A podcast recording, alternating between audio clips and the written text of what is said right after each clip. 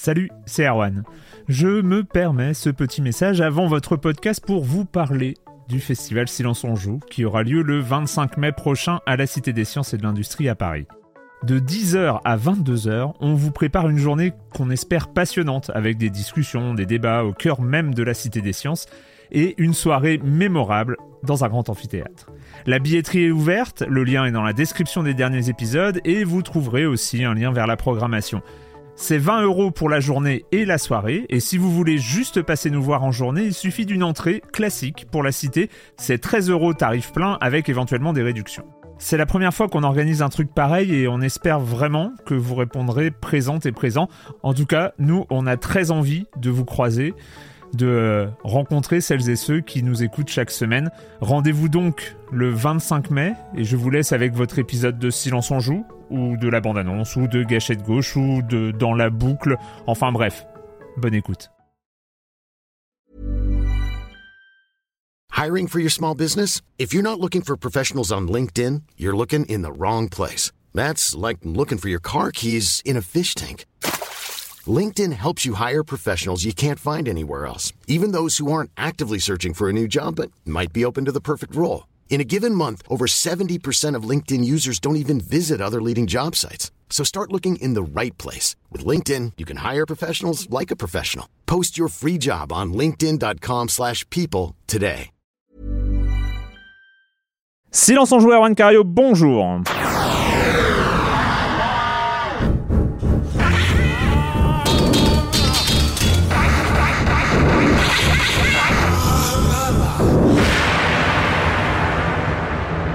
Au programme cette semaine, on va parler de Détroit. Non, c'était la semaine dernière. on va parler de Machiavellan, on va parler de State of Decay 2. on va parler de Yoku's euh, Island Express et on finira par un petit mot sur Street Fighters Collection. parce que 30e voilà, anniversaire. Hein, ouais, bah, voilà, bon anniversaire. On soufflera, les, on soufflera, les, bougies.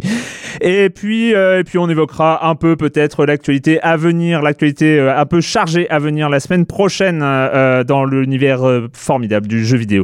Mais je commence en accueillant deux de mes chroniqueurs favoris, Patrick Helio. Bonjour Patrick. Bonjour Erwan. Et Corentin Benoît Gonin des sans qui, encore une fois, je le répète, mais je le répéterai tant que ça arrivera, nous accueille, accueille Silence on joue et rien ne serait possible sans eux. Bonjour Corentin. Salut Erwan, les prochains qui vont héberger Silence on joue, vous êtes jaloux si tu fais pas d'un tel accueil à chaque fois. Attention. Ah bah, attention.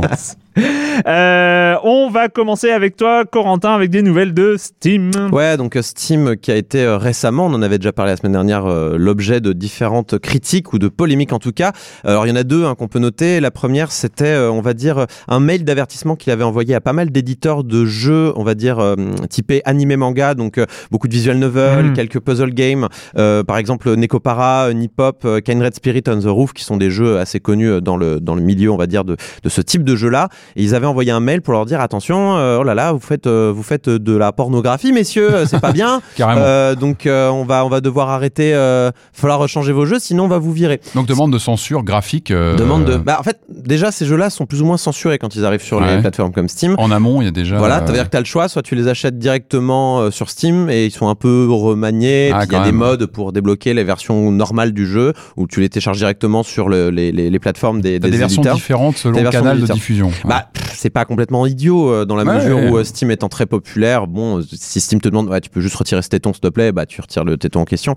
Euh, mais bon, il y avait eu quand même une grosse, une grosse critique de la communauté qui aimait ces jeux-là en disant, il y a quand même un double standard parce que vous laissez passer des Conan's Exile avec des Sgay galères tout le temps et vous laissez pas passer deux bouts de téton sur un animé. Donc il y, y a, un deux poids deux mesures qui nous gêne un petit peu.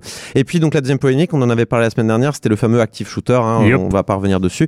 et donc Steam qui ne communique jamais. Hein. Pour moi, Steam, c'est un petit peu Skynet. Hein. C'est une espèce de gros euh, ordinateur euh, qui réfléchit euh, sans, sans, sans, humain, hein, pas besoin. a quand même voilà, publié le 6 juin dernier un long post qui explique en fait quel euh, était et qu'elle allait être sa politique dorénavant euh, de, on va dire, de curation, en tout cas éditoriale sur les jeux qui allaient arriver, euh, arriver ou non sur la plateforme. Et donc ils ont annoncé, ils ont annoncé tambour battant que leur nouvelle ligne édito, eh bien, c'est qu'il n'y aurait pas de ligne édito, que ils décideraient de ne bannir que les jeux qu'ils considéreraient. Alors, ils disent eux-mêmes qu'on considère nous-mêmes comme étant illégaux. Donc arbitraire. Il y a un côté arbitraire. Il y a toujours un côté arbitraire. Tu peux pas y échapper, mais ils disent voilà, s'il y a un truc typiquement qui qui est voilà si c'est clairement de la pornographie machin bon ça on va tège. Enfin en tout cas voilà ils ont dit clairement illégaux. en fait ils se, rapprochent là-dedans de la de la loi qui vaut pour les hébergeurs web hein, c'est-à-dire la, la, LCEN en France qui demande cette LCEN la seule responsabilité des hébergeurs est, de supprimer alors c'est modération a posteriori. c'est de supprimer les contenus manifestement illicites dès lors qu'ils en ont pris connaissance. C'est ça. C'est-à-dire que quand, tu le mets en ligne, euh, tu es censé le si tu mets en ligne un, si tu mets en ligne un truc sur une plateforme quelconque, euh, la plateforme n'a pas à le modérer, n'a même pas à le regarder. Seulement si quelqu'un signale à la plateforme "Oh oh, ce contenu euh, c'est de la pédopornographie ou c'est n'importe quoi d'autre de manifestement illicite." Attention, c'est ça qui est important, c'est le mhm. manifestement. L'hébergeur est supposé le supprimer, sachant que après c'est tout est dans le manifestement parce que si c'est simplement illicite, il y a un, un organisme qui s'appelle la justice, oui. qui est censé euh, décider de ce qui est bah, illicite. je, vais, je, vais, je, vais, y arriver à, ce niveau-là. Euh, ils, ont aussi, ils ont aussi précisé les jeux manifestement trolls. Hmm. Donc euh, je pense que là, c'est un peu vague et tout le monde se pose un peu des questions, mais je pense à titre personnel que Valve parle des jeux qui, qui, qui sont pas des jeux vraiment où les mecs qui veulent juste faire du cash grab en mettant un, jeu Unity avec des trucs hmm, de base hmm, et juste pour récupérer 3 francs 6 sous sur deux ou trois consommateurs non avertis. Ou alors, voilà, je pense que active shooter typiquement rentrerait dans cette catégorie aussi. Euh, en plus, illégal, je sais pas si ça peut être considéré ah, comme illégal. Après, c'est peut-être pour euh, pour euh, éviter les, les dérives façon Android, oui, où, où, tu te retrouves avec des clones ah qui, qui, ont quasiment le même nom et ça devient compliqué pour les consommateurs. C'est vrai que ce sont des lignes de conduite qui sont redéfinies. En fait, ça pose la question de la puissance de, de Steam aujourd'hui. Elle est très grande. C'est la force incroyable de cette plateforme qui décide du jour au lendemain de bah voilà de changer ses bah, règles, etc. En bien ou en mal, hein, c'est pas la question. Et c'est pour ça, je pense que ce, ce post de blog vient d'une bonne intention quand même, euh, puisqu'ils disent nous, on a envie de rester une force neutre, même si c'est compliqué pour nous de rester une force neutre parce qu'on est quand même ultra majoritaire sur ce, mm. sur ce, sur ce monopole, euh, sur ce, voilà, ah sur ce positionnement-là. Euh, ils, ils, expliquent aussi qu'ils vont vérifier au cas par cas. Euh, ils, ils, se défendent de n'être qu'un algorithme, euh, de, de, ne pas avoir des gens qui vérifient quand même les jeux. Et, euh, et évidemment, au cas par cas, ça va aussi dépendre des pays. Donc, par exemple, en France, la liberté d'expression est borné, par exemple, euh, le, on peut pas appeler à la haine raciale ou ce genre de choses. Donc, euh, je pense que ce genre de jeux-là ne pourront pas arriver sur Steam. Euh, ils vont être modérés pour le coup. Et ben oui, ben c'est vrai que Steam, ayant la position qu'il a, c'est c'est très très compliqué d'être à la place de Steam à l'heure actuelle. Mais voilà, comme tu le dis, ça rentre, il rentre dans une, il se prend pour un Facebook du jeu vidéo un peu ou un, ou un Twitter du jeu vidéo. Après, après c'est peut-être même leur seule porte de sortie, c'est-à-dire de, de, de, de, se considérer et avant tout hébergeur, avant tout euh, et limiter leur euh, leur implication éditoriale surtout que maintenant qu'ils ont mis en place quand même un système de curateurs euh, relativement euh, fort les listes les fameuses les, listes les, listes des curateurs on s'abonne à des curateurs à des je sais même pas quelle est l'influence de je sais pas mais en tout cas ils mettent en place des outils hmm. les outils nécessaires pour que les gens puissent trouver finalement leur, bonheur dans Steam. Et c'est vrai qu'au-delà de ça si ils se justement ils prennent le rôle un rôle de de, de, de sélection éditoriale euh, et ben c'est la merde. Parce qu'à partir du moment où tu mets le doigt ah bah dedans, on va te demander c'est quoi les critères, c'est quoi les machins, c'est quoi les trucs. Et là, et, là, et là, ça, là c'est le bordel. Et, là, je me revois toujours à l'été 2002, je crois, où on a installé Steam pour mettre pour mettre à jour, euh, c'est ça. Pour lancer Half-Life, c'était euh, le truc. Ils ont aussi annoncé qu'il n'y aurait pas de changement énorme dans les prochains jours, qu'ils sont en train de mettre en place des outils, notamment pour que les parents puissent faire eux-mêmes leur propre modération sur le contenu, ce qui entre nous aurait dû arriver depuis bien longtemps. C'est ouf que ça soit pas déjà en place, mais bref. Donc si par exemple les animés disent, comme on dit euh, sur Internet, euh, choquent euh, des gens, eh bien, ils pourront tout à fait dire ah bah je ne veux plus voir ce type de contenu. D'ailleurs, Valve le dit à notre corps défendant, c'est-à-dire que on laissera passer aussi du contenu avec lequel on n'est pas d'accord. On va prendre cette philosophie-là que c'est tout, tout, le statut des voilà. là. C'est-à-dire je, je, ne suis pas d'accord avec ce contenu, mais je le laisse passer tant qu'il respecte les règles qu'on a mis en place, en l'occurrence et en prévenant, en prévenant aussi du contenu. Enfin, il faut aussi une signalétique, il faut un message derrière pour accompagner et, prévenir. exactement. Et aussi du côté des développeurs pour pas que qu'il se fasse, on va dire, harceler parce que je sais pas, il y a un jeu qui serait un peu trop gay friendly par exemple, qu'il se fasse harceler par des, des, mecs qui seraient pas d'accord avec ce genre de contenu sur Steam. Ils vont aussi mettre en place des outils pour protéger les développeurs hmm. également de tout backlash parce que ça pourrait être, ça pourrait être problématique ça, pour eux. Ça va dans les deux sens. Voilà pour Steam. C'est quand même un, débat un peu, un peu difficile, hein, Steam. Ouais, mais c'est un débat intéressant. C'est un débat intéressant, c'est clair. on a aussi, alors j'avais dit la semaine dernière parce qu'on avait, il y avait Pokémon qui avait fait, Pokémon Company qui avait fait une, une grosse conférence de presse à Tokyo et une partie de la presse avait pensé que il y aurait pas de online et de combat et d'échange sur Pokémon Let's Go Eevee et Let's Go Pikachu. Alors ça a été démenti ça finalement. Il y aura bien des combats et des échanges. Quelqu'un me l'a fait remarquer sur, je sais plus, c'était sur Twitter ou dans le forum. quoi qu'il en soit, par contre une autre question s'est posée. Est-ce que le, le online et les échanges vont rentrer dans le tarif de Nintendo Online ou Switch Online, j'ai oublié le nom, qui coûtera 20 euros par an? La réponse est oui. Donc techniquement, ça sera payant d'échanger des Pokémon en ligne. Mais bon, hein, tout ça, ça, ça rentre aussi dans l'aspect online des choses avec Splatoon 2 et les autres jeux en ligne. Et oubliez pas que la Pokébank coûtait déjà 5 dollars par an et qu'a priori elle servait à pas mal de monde. Je voilà, je pense pas que ça soit un drame. Sinon, bah on va passer à le 3 un petit peu puisqu'il y a eu plein de leaks. C'est la semaine prochaine le 3. Eh ça commence mardi, ça finit jeudi. Euh, donc ouais, alors c'est compliqué dans un podcast euh, enregistré à l'avance de dire la semaine prochaine, mais donc euh, c'est entre le mardi 11 juin et le jeudi 13 juin et évidemment avec toutes les conférences qu'il y aura avant. Mais là, nous sommes dans cette période qui commence à être limite bornée un peu. C'est, on, est ah bah on, est on est aussi dans la tradition de ce qu'on appelle le pré E3, donc toutes ces petites vidéos, ces annonces qui commencent à d'ailleurs, plus ou moins voulu, qui, qui, commencent à arriver parce que beaucoup de développeurs, de studios, d'éditeurs travaillent aussi énormément pour cette E3, pour chaque année, ils se préparent pendant des mois, enfin des semaines, voire des mois. Les développeurs aussi doivent mettre des, voilà, préparer des démos, des versions jouables, des, scènes cinématiques, des choses comme ça. Donc bref, on a déjà des choses qui sont arrivées. Oui, bah tiens, tu parlais de, il y a des gens qui bossent pendant des mois et des mois. Je me demande si Ubisoft ne bosse pas des mois et des mois pour spécifiquement faire leaker à chaque fois son Assassin's Creed, puisque l'année dernière, pardon, Assassin's Creed euh, Origins avait leaké à cause d'un t-shirt. Cette année, pardon, je, suis en train de récupérer la maladie de Patrick. Euh, bon courage. Cette année, euh, Assassin's Creed Odyssey, donc qui va se passer a priori dans la Grèce antique, a été leaké via un porte-clés. Donc voilà, chaque année, un goodies différent, c'est chouette. donc il a, il a leaké via un porte-clés. Donc voilà, Grèce antique. A priori, ils vont réutiliser. Je vois pas pourquoi ils réutiliseraient pas le même moteur que celui de Origins. Et mhm. puis Origins avait été plutôt bien accueilli. Donc oui, c'est plutôt ah bah logique. oui, mais bon, il faut se rappeler qu'Origins il est arrivé après une pause de deux ans. Euh, là, a priori, on revient quand même sur le format annuel. Oui, mais, hein, cette pause de deux ans aussi a été euh, nécessaire, ah, à mon avis, euh, pour, pour, remettre à plat le truc. Et là, on voit que Origins, c'est clairement, enfin pour moi en tout cas, dans, la, dans, dans un peu la, la, chronologie des, des, des, jeux Ubi, c'est clairement inspiré de Watch Dogs 2, mhm. c'est-à-dire de cette Anecdote Factory dont, dont ils sont assez fiers, mhm. c'est-à-dire finalement les missions secondaires deviennent plus aussi importantes, voire plus importantes que la trame principale, avec énormément de, contenu comme ça à découvrir, des petites histoires, des, choses comme ça.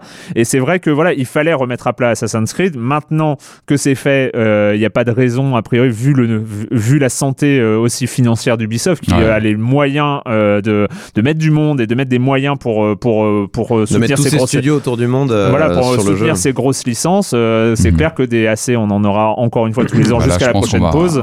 Et, et, des Far Cry et des, et, des Rainbow Six et, des choses comme ça. Et puis je pense que le, le, Origins était un palier.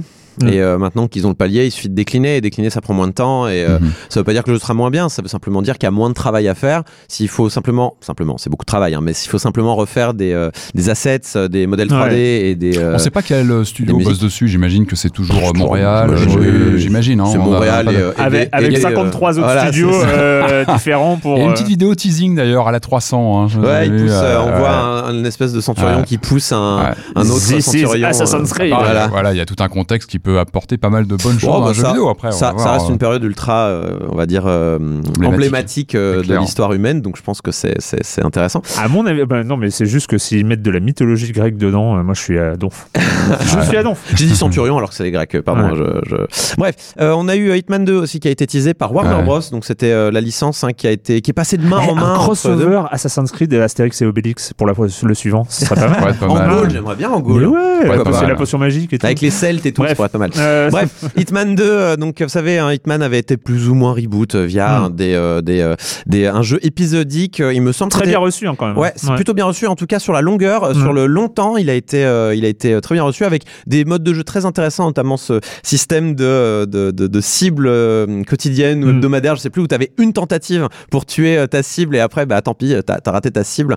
Euh, mais voilà, il a été bien reçu, il s'est déroulé dans différents endroits, il était sorti de manière épisodique. Il me semble qu'il a changé de main, il me semble que c'était chez Square Enix, euh, maintenant c'est chez Warner Bros. Euh, parce que le studio qui en était responsable avait réussi à récupérer la licence, donc je mm. pense qu'ils sont allés voir dans une autre crèmerie pour voir s'ils pouvaient pas se faire éditer ailleurs. Donc c'est plutôt une bonne nouvelle. là, les, les, journalistes spécialisés, à l'heure où on parle sur Twitter, sont en train de teaser le fait qu'ils vont y jouer. Super, super. Et le gros morceau sur Switch, eh ben c'est Fortnite qui est apparu dans deux ligues différentes. Donc a priori, ça commence à bien se vérifier. Euh, d'abord, il est apparu sur des présentoirs euh, de Nintendo où on le voit sur, avec d'autres jeux Switch, notamment a priori si ce leak euh, dont beaucoup de, sites spécialisés attestent la véracité, on verrait Dragon Ball Z Fighters, Dragon Ball Fighters sur Switch, Overcooked 2. Alors là, moi, je suis très content. mais je sais pas ce qu'ils vont faire de plus, donc il faudrait vraiment un gros changement dans Overcooked pour que ça soit intéressant. Bah, Overcooked, c'est excellent, jouez-y si vous n'y avez pas joué.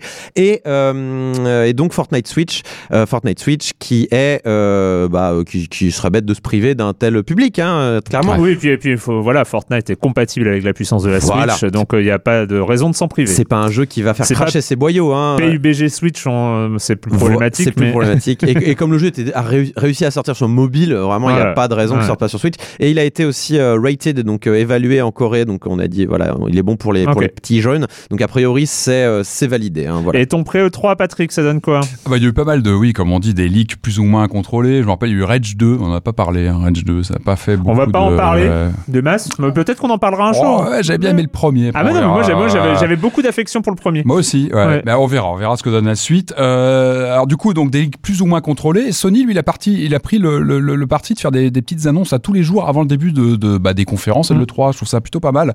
Et, histoire d'événementialiser un petit peu comme ça tous les jours une annonce. Et euh, hier, on a eu celle qui m'a fait plaisir, c'est le retour de. Donc, jeudi, hein.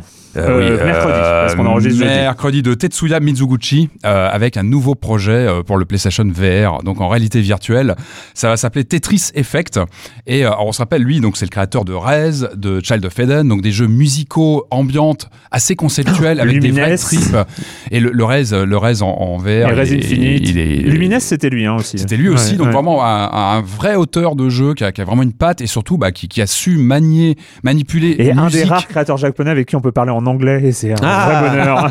Bah, pratiqué non mais, on peut, non mais on fait une interview en, live, ce qui est, ce qui est le, problème avec beaucoup de créateurs japonais qui ont on a, besoin de, de, traduction, hein. d'interprète. Et, euh, ouais, bah, c'est un vrai personnage et puis bah, encore une fois c'est un des, des vraiment des, des, des, maîtres de, du mariage euh, musique et jeux vidéo. C'est pas toujours évident et lui il a réussi à créer une symbiose entre les deux. Donc là on a un premier teasing, une petite vidéo de, de ce Tetris Effect. Alors, ça reste énigmatique. On comprend que ça va être du Tetris. Je ne vais, pas vous expliquer le, le, gameplay de Tetris, c'est le bloc qui tombe. Mais avec, a priori, donc évidemment, une composante musicale qui va s'intégrer à tout ça. En tout cas, moi, cette vidéo m'a scotché. Je, ça me pose pas mal de questions. On est, complètement dans l'univers Mizoguchi. Ah bah, visuellement, visuellement c'est la patte, le côté ésotérique le côté mystique. Après, ce qui est intéressant, c'est le nom. Alors, euh, le Tetris Effect, hein, pour, euh, pour ceux qui, qui, ne savent pas, euh, ceux qui ont déjà joué à Tetris de manière un peu, un peu brutale, euh, ceux savent, savent, ce que c'est. Ou ceux qui ont vu le trailer, ce qu'il explique dans voilà, le trailer. C'est cette, cette sensation de continuer à jouer à Tetris dans sa tête après avoir fini sa partie. Et tout, on a eu ça. Et, donc, dans la, la, vidéo de présentation de The Tetris Effect, ils expliquent jusqu'où va cet effet Tetris, ce Tetris Effect avec des expériences sur des gens qui n'ont pas de mémoire immédiate, donc qui oublient qu'ils ont joué à Tetris, mais qui continuent quand même à jouer à, Tetris dans leur je tête. Me rappelle, hein. bah, la, période Game Boy, je me rappelle en rêver, mais j'en rêvais la nuit. Euh, mmh. Moi, j'avais j'ai eu le Tetris Effect et j'ai eu le Lemmings Effect aussi. ah, qui était un peu différent. mais, oui, on a tous connu ça. Et c'est vrai qu'en plus, on sait que la VR a ce, nous fait avoir ce relationnel différent aux éléments du jeu. C'est vrai qu'on a, moi, dans mes souvenirs de gameplay, mes souvenirs en VR sont différents. Ils sont plus charnels. C'est pour ça que moi, donc là, je pense qu'il peut y avoir quelque chose. Il y aura du Tetris forcément un petit peu vu le titre, mais je pense qu'il va aussi.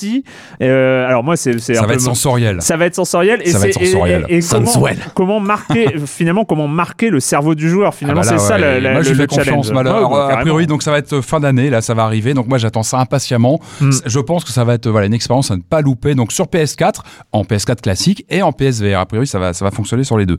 Donc voilà, ça c'était la news PSVR de la semaine. On a fait c'est important. On a parlé de, de, de, Creed la semaine dernière.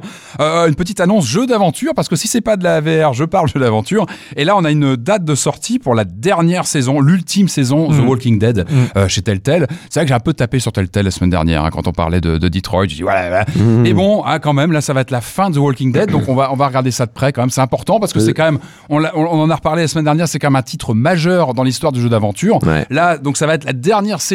La on va fin d'aventure avec Clementine. On va retrouver Clementine. Donc voilà, ça va être la fin. Ça sort donc le début 14 euh, août, euh, donc quelques semaines. On va, ça sera le début quatrième de cette saison, quatrième et dernière saison. C'est ça. Avec le, avec le spin-off. Avec oui, avec sur. ah, je Il y a deux spin-offs. Il y a eu, il y a eu 40 jours là, ou je sais pas quoi. Ouais, mais qui était plus un épisode. C'était un épisode en plus. Non, il y avait eu. il y avait. Tu as raison. Michonne. Michonne. Michonne. Michonne qui avait eu son une petite série de trois épisodes, une mini-série. Là, ça va être un épisode canonique entre guillemets de, de la saga et finale. Donc évidemment, on va suivre ça de près. 14 août, euh, voilà. Très bien. Clémentine va-t-elle mourir non, mais c'est ça la question. Bah, je euh, pense que c'est dans, dans l'univers de Walking pour Dead. Finir sur cette personnage, moi, Clémentine, elle est vraiment. moi aussi, mais moi aussi, grave. Mais... Euh, pour finir, donc euh, le 3, donc c'est bien la semaine prochaine. Ça commence très tôt, ça commence très vite avec le samedi 9 juin à 20h la conférence Electronic Arts. Le lendemain, le 10 juin à 22h, donc je parle en heure française. Ouais. Donc pour pour ceux que ça intéresse, euh, la conférence Microsoft, la conférence Xbox, Bethesda, donc euh, dans la nuit du 10 au 11 juin à 3h30 du matin, une conférence qui s'est installé comme un rendez-vous assez incontournable ces trois dernières années. La conférence Ubisoft, ils réussissent, ah bah oui, ils réussissent euh, depuis trois ans, ils réussissent toutes leurs conférences. Ouais, mais ça fait déjà plus longtemps que ça, la conférence non, mais, Ubisoft. Euh, non, mais elle, elle, elle, existe, mais je trouve que depuis deux, trois mmh. ans, euh, l'aspect un peu événementiel du Avec truc le est one très, ré... euh, non, le, one more le très réussi. Ah, ouais, là, là, là, euh... là euh, conférence Ubisoft, on va avoir des nouvelles de Skulls and Bones, hein, de quand Beyond même, Good qui, Evil, qui était, de Beyond Good and Evil 2, évidemment. Rumeurs, oui, d'un Watch Dogs aussi, peut-être. Il y aura forcément Watch Dogs 3, enfin, c'est pour moi, pour moi ah, Watch Dogs 3, vous croyez Il s'est quand même bien planté, Watch Dogs 2. Hein, mais ah, mais justement, peut-être que. Il s'est bien planté, euh... mais, il est, mais comme je l'ai dit tout à l'heure, pour moi, il s'est bien, il s'est peut-être bien planté, mais il a permis Assassin's Creed Origins. Je pense que Ubisoft euh, comprend maintenant que son intérêt est dans des jeux un peu serviciels, oui. comme des For Honor, des euh, Rainbow Six Siege, qui, qui, qui, qui, a pas réussi. C'est leur, euh, c'est leur, c'est ce qui fait rentrer l'argent aujourd'hui. Non, mais ça c'est la théorie parce que Siege, on s'est rendu compte que de l'énorme réussite de de, de, ouais. de Rainbow Six, ils ont essayé de faire la même chose avec For Honor. For Honor, je, je, elle n'a pas n'a pas non, passé non, trois semaines. Donc, euh, ah, For Honor, il y a encore une communauté qui mais joue oui, aujourd'hui. il y a encore. Tu te connectes, tu, tu trouves des joueurs. Il y a encore des gens qui jouent à Windjammer. Je suis voilà, c'est ça. on verra, mais je suis d'accord. Oui, c'est un événement. Non, mais il y a il y a il y a Miyamoto l'année dernière ou il y a l'année dernière pour les lapins. Bref, pour moi c'est. Non, non, moi je pas. J'attends vraiment la conférence Ubisoft. Ubisoft grosse conférence.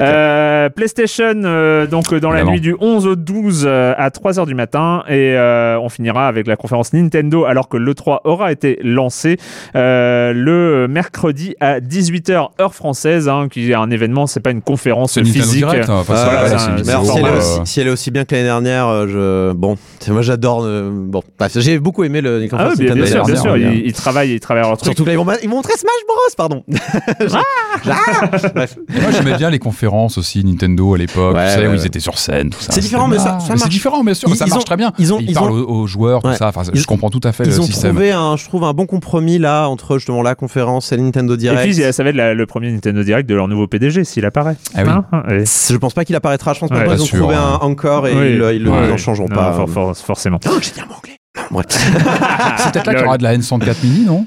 Si jamais il y a une 64 ah, est-ce que ça serait là ou ça serait C'est une gamme un peu à l'extérieur. J'ai le sentiment qu'ils communiquent si... à l'extérieur de Comment des ils jeux fait pour la SNES Mini Si c'était pour le 3 Non, je non crois qu'ils le balançaient un peu à l'extérieur, c'est-à-dire euh, vraiment sur un compte Twitter, une vidéo, bam, ils le présentent. Ouais, on se rend compte qu'on en est à près de 20 minutes et que nous n'avons pas commencé cette émission. oui, bah, nous avant, avant, avant, avant, le 3, c'est normal. C'est normal, c'est normal. On va quand même faire le com des coms de la semaine dernière où nous parlions de D3. Alors avant de passer aux commentaires en absolu, alors c'est assez marrant les réactions parce que que alors oui, c'est un débat, c'est un débat où on avait deux, deux visions assez assez opposées, mais en même temps, enfin forcément dans ce genre de débat, on finit par endosser un rôle. Alors c'est vrai, que c'est vrai que Patrick a, pris le rôle de l'avocat, moi du procureur.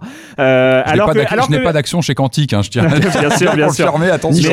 alors, alors, que peut-être qu'on a on n'a pas réussi à faire passer le fait que Patrick trouvait des défauts et puis moi d'énormes qualités. On s'en est rendu compte après d'ailleurs à, ce jeu hein. que j'ai fini. Enfin tu vois, j'ai fini Détroit et avec plaisir. Ça veut ça, veut dire quand même quelque chose. Si tu finis un jeu en général, voilà, c'est ça. Il y a des choses à Il y a des choses. j'ai pas relevé. Moi, je t'en ai parlé un petit peu après off après l'émission. Moi, j'ai buté par exemple sur le gameplay, sur certaines, sur l'ergonomie des personnages que j'ai trouvé qui était ah raide, qui n'était pas forcément à la hauteur de bah, du visuel. Je trouvais que ça, ça, me faisait sortir parfois du, du jeu. Et ça, c'est embêtant sur un jeu narratif comme ça. et moi, et moi voilà, j'ai fini le jeu avec plaisir et j'en suis sorti vénère. Bon, voilà, c'est un peu, c'est parce, parce que c'est un objet auquel on réfléchit, qui fait réfléchir, et ça, qui fait réfléchir à son sujet peut-être un peu, moi pas tellement, mais euh, qui fait réfléchir aux jeux vidéo, à la, à, même au statut de, de, qu'est-ce que c'est un jeu narratif. Et d'ailleurs, le, pire, c'est pas les jeux qui te rendent vénère à la fin, c'est les jeux qui te laissent indifférent. Voilà, c'est bah, ça, ça. Donc, il y a, donc oui, alors et donc du coup, il y avait, il y a eu plein de réactions,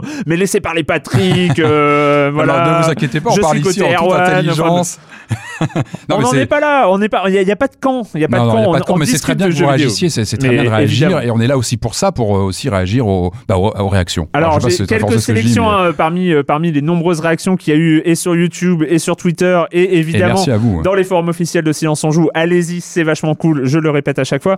Euh, nous avons la réaction de Soyfriend, bon, qui dit bah déjà raconter une bonne histoire, c'est pas une mince affaire. Alors avoir la prétention d'en raconter plein de bonnes histoires sur la même base narrative, c'est jouer voué à l'échec. Au moins avec Telltale, l'illusion du choix tournait autour d'une bonne et unique histoire. Et si même on avait aussi parfois l'impression de rater son histoire, par exemple par de faux mauvais choix, au final la satisfaction était là car la narration était maîtrisée du début à la fin, ainsi que l'écriture. La différence avec Quantic Dream est grande. Le concept n'est pas du tout le même malgré la similitude de leur production.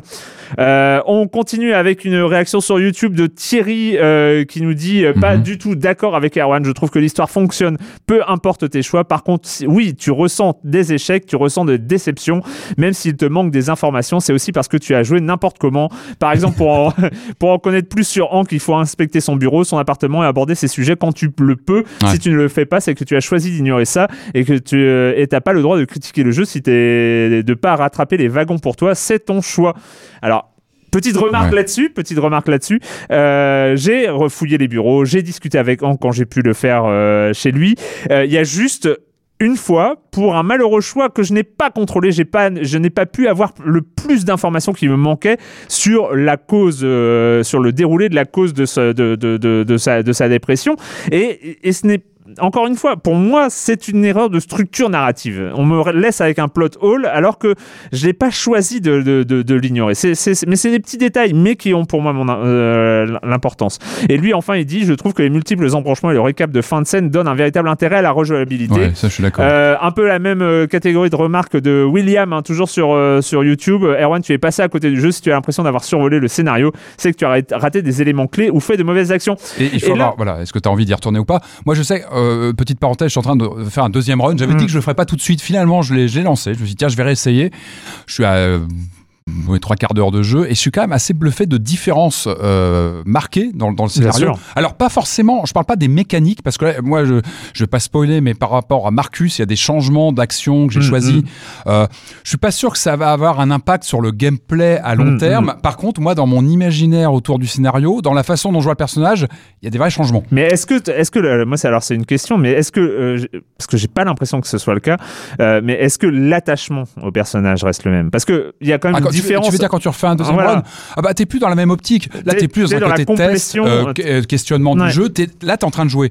Moi la première partie, j'étais même pas vraiment dans du gameplay, j'étais vraiment de la pure narration à vouloir voilà rentrer dans cet univers. exactement. là je suis là je rentre dans des codes où j'essaie justement de plus faire la même chose, donc on, on, le voit plus le jeu pareil. Mais ça reste intéressant encore une fois de bah là je, je suis plus à, à étirer les, les possibilités et encore une fois je dis je suis assez euh, assez bluffé par des différences fondamentales sur le fond de ce qui arrive à ce personnage par exemple sur Moi, moi je, je, reprends ce que j'ai répondu à William euh, sur YouTube, mais je trouve que ça résume un peu. On en a, parlé, on avait parlé de ce point précis, mais moi je lui réponds que euh, c'est l'ambition première d'un jeu narratif qui est remise en cause, c'est-à-dire proposer une expérience immersive dans une histoire. On change donc le prisme et on se retrouve dans une expérience ludique de complétion narrative.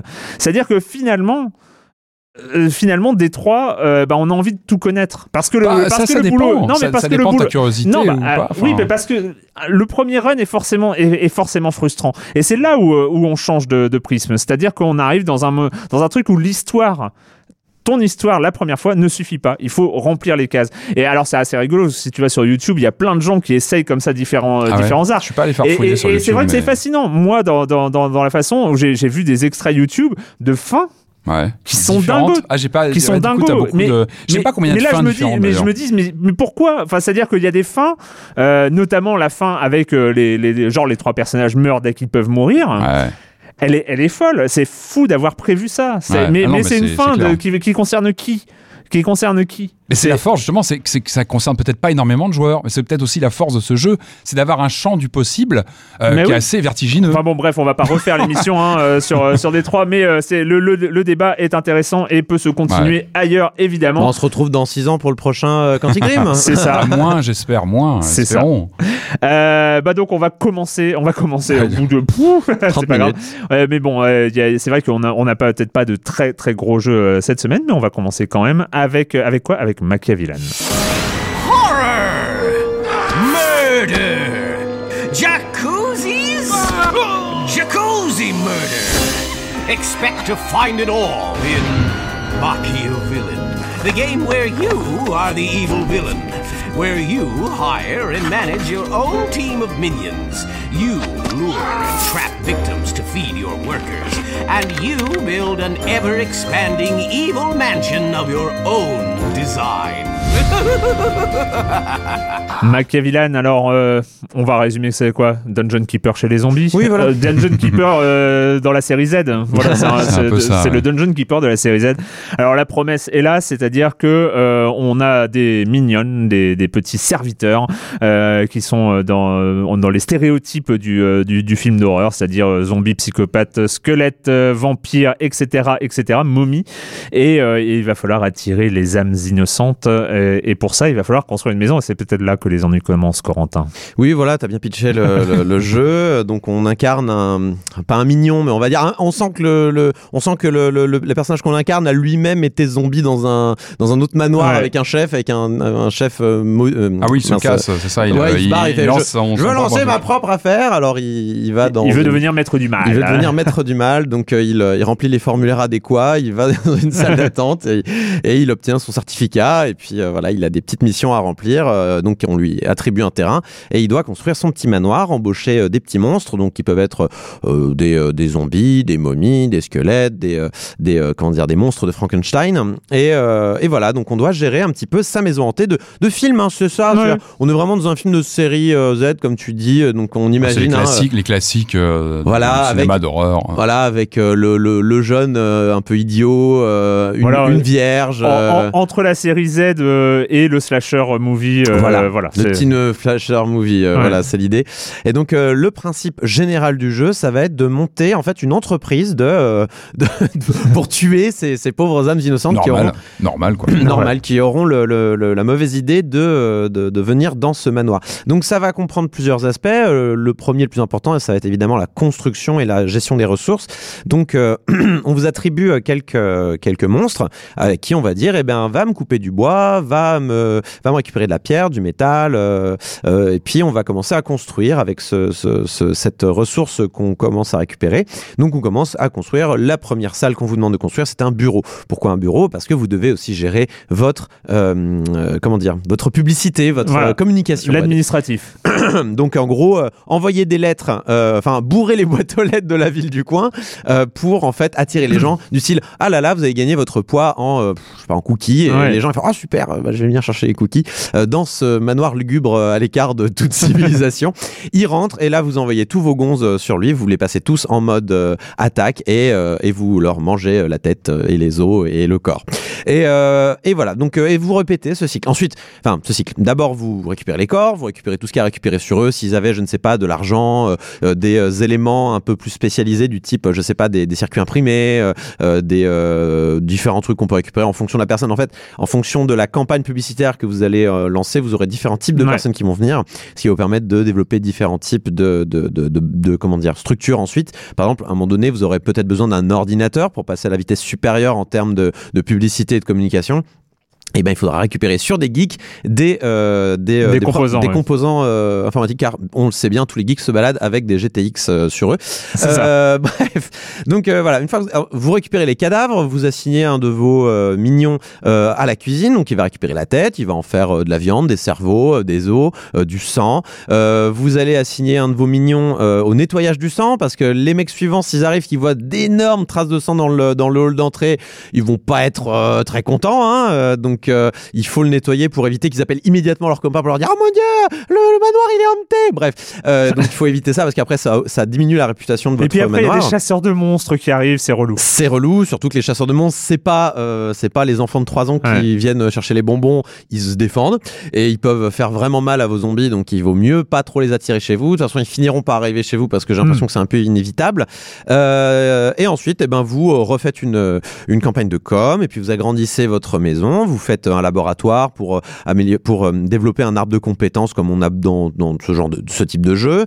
Et puis on fait euh, des chambres pour que nos zombies arrêtent de dormir par terre parce que les zombies et les squelettes et les monstres, bah ils veulent pas dormir par terre, ils vont se syndiquer si ça continue. En tout cas, ils ont une jauge de loyauté. Hein. Sud Zombie vous, vous demande au moins des paillasses, c'est le minimum. Il y a beaucoup de paramètres. Et là, j'ai pas, et pas fini. Et, et, là, t'as pas fini, mais là, on commence à saisir le truc. C'est-à-dire qu'on parle, on parle, on parle, on rajoute des paramètres, on rajoute des, des, des trucs à gérer, je rajoute des événements à gérer.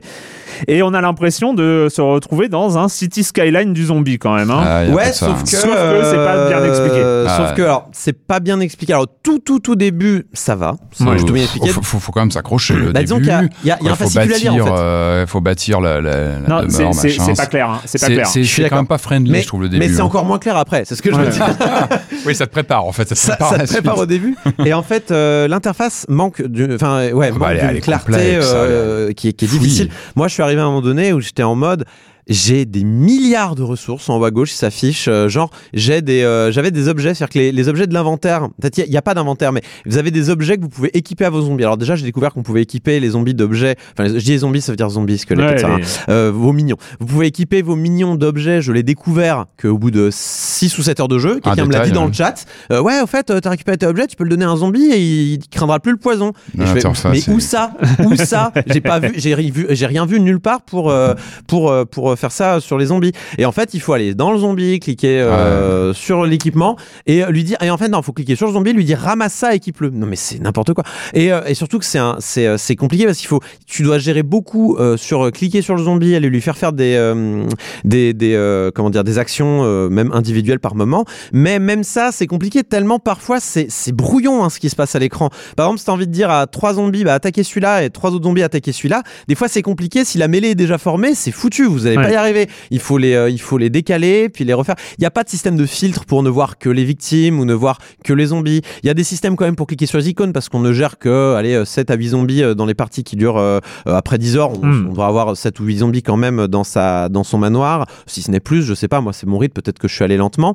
Mais voilà, on a quand même un vrai problème d'interface à tous les niveaux. C'est-à-dire que par exemple, je comprenais pas pourquoi mes zombies décidaient de ne pas nettoyer la rue. Il y, avait, il y avait des traces de sang dans la rue. Ce qui, ce qui se passait, c'est que euh, les, les, personnes arrivaient et euh, bah, la rue, elle était entachée de sang. Du coup, il fait Ah mon dieu, euh, il y a une maison suspecte. Donc avec ils rentraient pas, quoi. Ils, rentraient, mais ils appelaient, ils appelaient les, les, flics et tout. Et moi, j'étais en mode Bah non, faites pas ça. Mais pourquoi t'as pas nettoyé, toi? T'étais pas. Alors, tu, vous, vous attribuez des, des tâches. on attribue le nettoyage, mais c'est pas fait. Mais c'est pas fait. Et quelqu'un m'a dit Non, mais c'est parce que t'as pas géré la zone de nettoyage dans ah. l'option zone de nettoyage.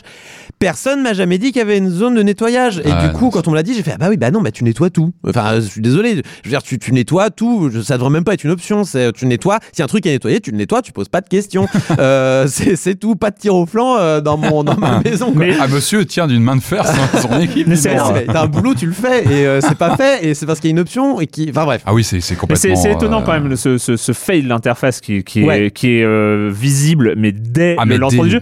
Et en fait, ouais. parce qu'il y a en fait par exemple un, un élément d'interface qui est sur le papier, qui n'est pas une mauvaise idée sur le papier, mais qui est finalement une mauvaise idée parce que ça- ça- c'est complètement euh, anxiogène, c'est la table d'attribution des tâches de Ah tes oui, serviteurs. oui, C'est-à-dire très- que tu as un tableau Excel. Oui, Hein, on va appeler ça comme, euh, comme ça. C'est C'est-à-dire que nous avons un tableau cliques, Excel ouais. euh, avec des lignes par serviteur et le nombre de tâches possibles à faire. Et tu vas dire, bah, ce serviteur, il va pouvoir euh, couper du bois, nettoyer, euh, éventuellement construire et puis s'occuper du bureau. Et puis celui-là.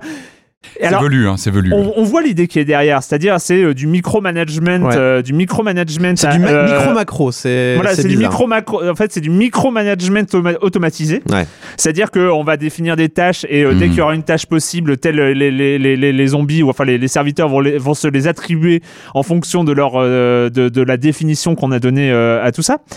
Mais rien que on se dit rien que gérer ce tableau avec euh, je sais pas combien il, y a- il doit y avoir une quinzaine d'entrées possibles euh, de tâches possibles Ouais. et euh, et euh, 7 ou 8 serviteurs on se dit mais et on sent que c'est central dans, dans, dans l'univers du jeu c'est ce qui va euh, répartir les tâches C'est central, c'est tellement central d'ailleurs et pas intuitif qu'au tout début du jeu, je n'arrivais à rien. Ah, j'arrivais à rien faire. Je t'en Bah, bien. Vas-y, va couper ce, va couper le bois. Qu'est-ce qui va Ah ben oui, parce que pour couper le bois, il fallait d'abord taguer l'arbre que tu voulais taguer avec l'outil de tagage de je veux récupérer cette ressource. ça. Ensuite, il faut aller dans la dans le tableau euh, des tâches pour lui dire toi tu t'occupes du bois s'il te plaît. Sauf que s'il y a une tâche plus prioritaire qui est avant le bois, il va pas le faire.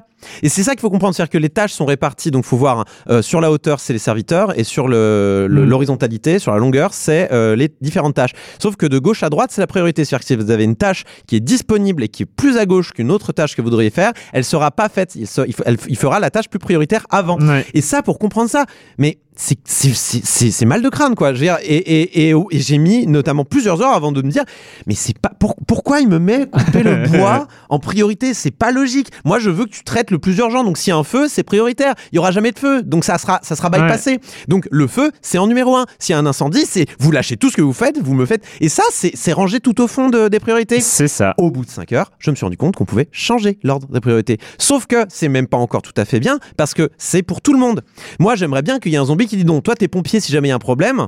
Toi t'es là, toi t'es pompier seulement si euh, l'autre il est pas disponible ou s'il est malade ou s'il Hmm. fait ou s'il est pas content parce que tous les zombies ont une jauge de loyauté qui descend s'ils sont pas contents. Par exemple, oh bah il y a pas d'autres squelettes dans l'équipe euh, ou alors euh, oh j'ai mal dormi cette nuit parce que euh, du cobu est venu m'embêter à ouvrir la porte et ils peuvent ils peuvent casser des trucs au lieu de travailler. Et ben on, on arrive là, il me fait, mais non, mais moi, les priorités, j'aimerais qu'elles soient individualisées dans Mm. ces cas-là. Et, euh, et, et ça, tu ne peux pas le faire. Tu es obligé de, de mettre les priorités pour tout le monde les mêmes. Du coup, on est devant un truc qui est à la fois trop compliqué, on comprend pas pourquoi c'est aussi compliqué, alors que ça pourrait être simple, genre des, des, euh, des, des grandes zones, clic droit, sélectionner. Mm. Dire, le, le principe de sélectionner tes serviteurs et de leur attribuer tous une tâche, comme dans Warcraft, comme dans plein de jeux, ça a fonctionné. Il n'y a Bah pas besoin oui. de changer Oui, ça. Euh, alors, je dis pas que c'est pas bien de- d'essayer de, changer, de, de trouver des nouveaux, des nouveaux systèmes, mais bon. C'est bien d'avoir essayé, celui-là ne fonctionne manifestement pas. Et je vous parle pas du fait que chaque zombie, enfin chaque serviteur individuellement a un arbre de compétences avec des points à répartir. Et je vous parle pas du fait que et et il y a un problème d'équilibrage, ça n'avance pas. En plus, au bout d'un moment, moi je suis arrivé au bout de mais 7 heures, ça n'avançait plus. Je, je n'arrivais plus à avancer, je savais pas. Il me manquait, je vais vous dire, il me manquait des, il me manquait des, des euh, euh, morceaux de de- d'ordinateur. Donc euh, moi, j'invite les geeks. Allez, venez les geeks, venez à la maison, euh, tout va bien. euh, je vais vous bouffer le crâne pour récupérer les composants pour faire un ordinateur pour pour débloquer les campagnes suivantes et accélérer le mouvement. J'ai tué au moins une quinzaine de geeks. J'ai eu un euh, un composant informatique qui est tombé. Et je, je ne comprends pas. Je suis bloqué à cause de ça. Ouais. Ça me saoule. Mon arbre de, de science était plein. J'avais fini mon arbre de science alors que j'avais pas, j'avais, j'avais même pas vu la moitié du, du reste du truc. Mais mon arbre de science était plein.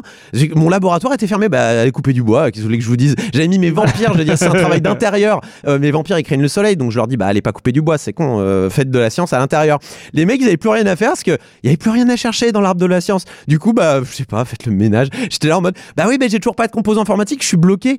Ah, c'est embêtant quand même. Donc je, crois qu'il y a un- vrai problème d'évolution aussi, euh, de progression c'est et c'est d'autant plus frustrant que euh, le jeu est graphiquement, je trouve que c'est réussi, Ouais. euh, que l'univers euh, l'univers graphique est, est bien, L'humour- général, on l'a vu avec l'intro, c'est plutôt bien pensé, enfin c'est totalement dans l'esprit. C'est classique, mais ça marche. Et, et on est face à cette. moi, je parlais de, du City Skyline de, du zombie. On est face à, à cette sorte d'ambition un peu démesurée en termes de paramètres. Et c'est rigolo, les paramètres. C'est, si c'est bien pensé, si l'interface est bien pensée, comme dans City Skyline, par exemple, eh ben, euh, tu peux multiplier les paramètres par 1000. Les gens qui aiment ce genre-là vont être mille fois plus contents. Euh, parce que parce que ça fait plein de trucs à penser, il faut gérer ces trucs et tout ça. Et, et- et si c'est bien fait, c'est cool. Et, on sent que l'ambition derrière Machiavellan est cool.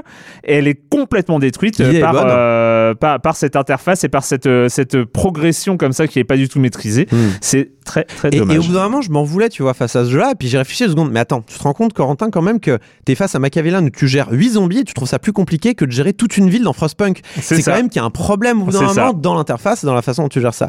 Bon, bah dommage. Mais l'idée était bonne et. euh, quand même, bon courage euh, aux deux développeurs parce que c'est un couple qui, euh, qui gère ce jeu-là. Euh, je suis sûr qu'il y a plein d'améliorations à faire et qu'elles seront mais, faites. euh, euh, mais voilà. en, en- et en même temps, ce qui donne de l'espoir, c'est que le jeu, et pour moi, euh, l'ambition est tellement cool Mais oui, l'ambition est bonne. euh, qu'il suffit euh, et il y aura peut-être une, euh, une version euh, améliorée Je les euh, et encourage. tout ça et, et qui pour, rendra ce jeu peut-être exceptionnel je ne sais pas peut-être qu'il peut il peut devenir très très bon euh, bah on va on va on va rester dans les zombies du coup on reste Oui, dans les zombies mais euh, cette fois avec un jeu de qualité Bah, euh, ça, c'est Ah très non, subjectif. bah non, euh, non, on va parler- subjectif, c'est on va, on- va parler de subjectif. State of Decay 2 Hands down. The only way to make it is by putting lives first.